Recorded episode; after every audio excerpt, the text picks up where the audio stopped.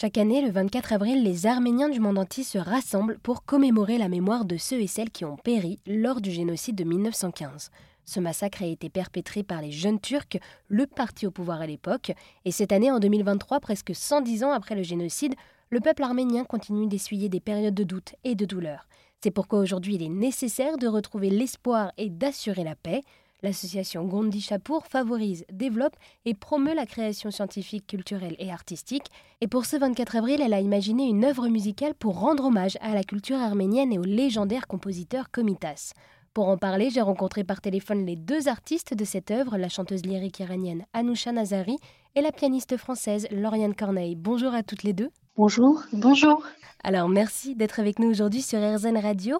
Donc cette vidéo musique s'intitule Gronk chant de l'immigré et avant de revenir à la signification de cet hommage, est-ce que vous pourriez nous expliquer ce qui vous a poussé à prendre part à ce projet s'il vous plaît?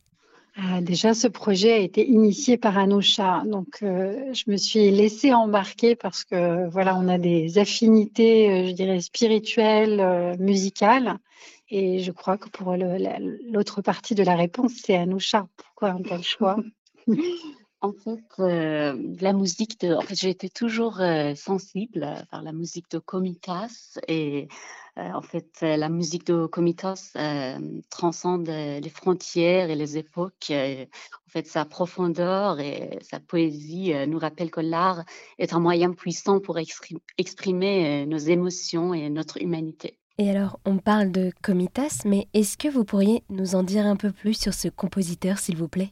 C'est une figure euh, très iconique de la culture arménienne parce que c'est un prêtre qui a collecté, qui a fait de l'ethnomusicologie, qui est allé euh, retrouver tout le système euh, modal de la tradition du chant arménien et qui, en fait, a tenu à, amasser ce patrimoine pour pouvoir le transmettre. Il était musicien lui-même, c'était un, un baryténor, il était pianiste. Et en fait, c'est une figure euh, très, très complète. Et c'est vrai que le lien entre euh, la théologie et la musicologie, ça a un sens tout particulier chez lui, c'est-à-dire que, euh, enfin, avec, avec ce contexte du génocide, ça en fait une personne extrêmement emblématique, extrêmement puissante. C'est une histoire assez sombre parce qu'il va finir sa vie euh, dans un asile psychiatrique, une longue partie de sa vie, après avoir vécu ce génocide. Donc c'est vraiment à la fois une personne qui transcende euh, la douleur par le chant. La première fois qu'il a été emprisonné, il chantait en cellule. S'est fait battre pour chanter en cellule. C'est quelque chose, c'est un symbole assez fort. Et évidemment, il finit, euh, l'enveloppe humaine est complètement cassée, mais en fait, ce qui émane de cette figure, quand on en parle, c'est quelque chose d'extrêmement puissant et qui, malgré la guerre, malgré le génocide, malgré tout, a réussi à nous léguer cet héritage, autant spirituel que musical. Et donc oui, pour euh, ce 24 avril 2023, vous avez sorti cet hommage à Komitas, Grunk, qui est chanté en arménien, et cet hommage s'inspire d'un des poèmes de Komitas, mais alors, que signifie le mot grunk? En fait, euh, grunk, euh, ça veut dire la grue. Euh, c'est un oiseau qui Qui émigre, oui, ça, c'est un symbole de l'exil. Et la grue est aussi un, un, symbole fort au Japon. Mais là, dans le contexte de cette chanson, voilà, c'est le symbole de son chant qui va vers sa bien-aimée, mais c'est vraiment le symbole de l'exil. Et voilà, le, le vol de l'oiseau, c'est un oiseau particulier symboliquement. Oui, et en fait, le grunk, chant de l'émigré, est particulièrement évocateur pour moi, car il raconte l'histoire d'un peuple euh, qui a dû quitter sa terre natale euh, tout en portant en lui euh, l'espoir d'un avenir meilleur. Et cette musique est donc chantée par vous, Anousha, en arménien. Mais alors, comment est-ce que vous avez pensé cette œuvre?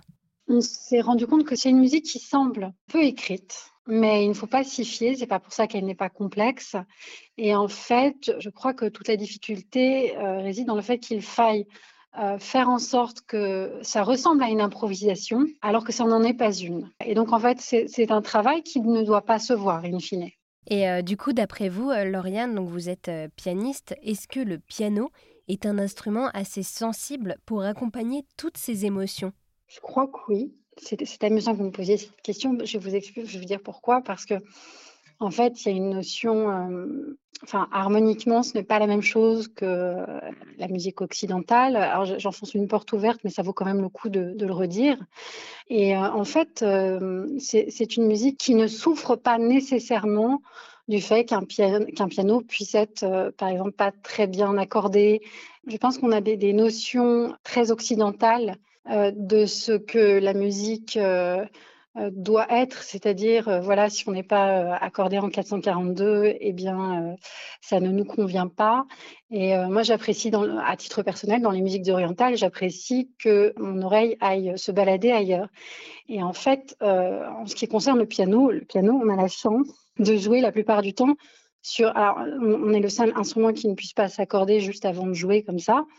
Mais en fait, c'est peut-être l'instrument le plus faux qui soit, paradoxalement, qui ne tient de toute façon pas l'accord.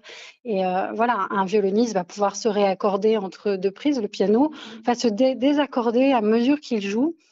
Et en fait, dans un sens, euh, prend le fil de la vie et bouge et, et s'altère comme un individu. Et à ce titre, en fait, je crois que moi, le piano me plaît aussi dans cette possibilité de, cette aptitude à se désaccorder.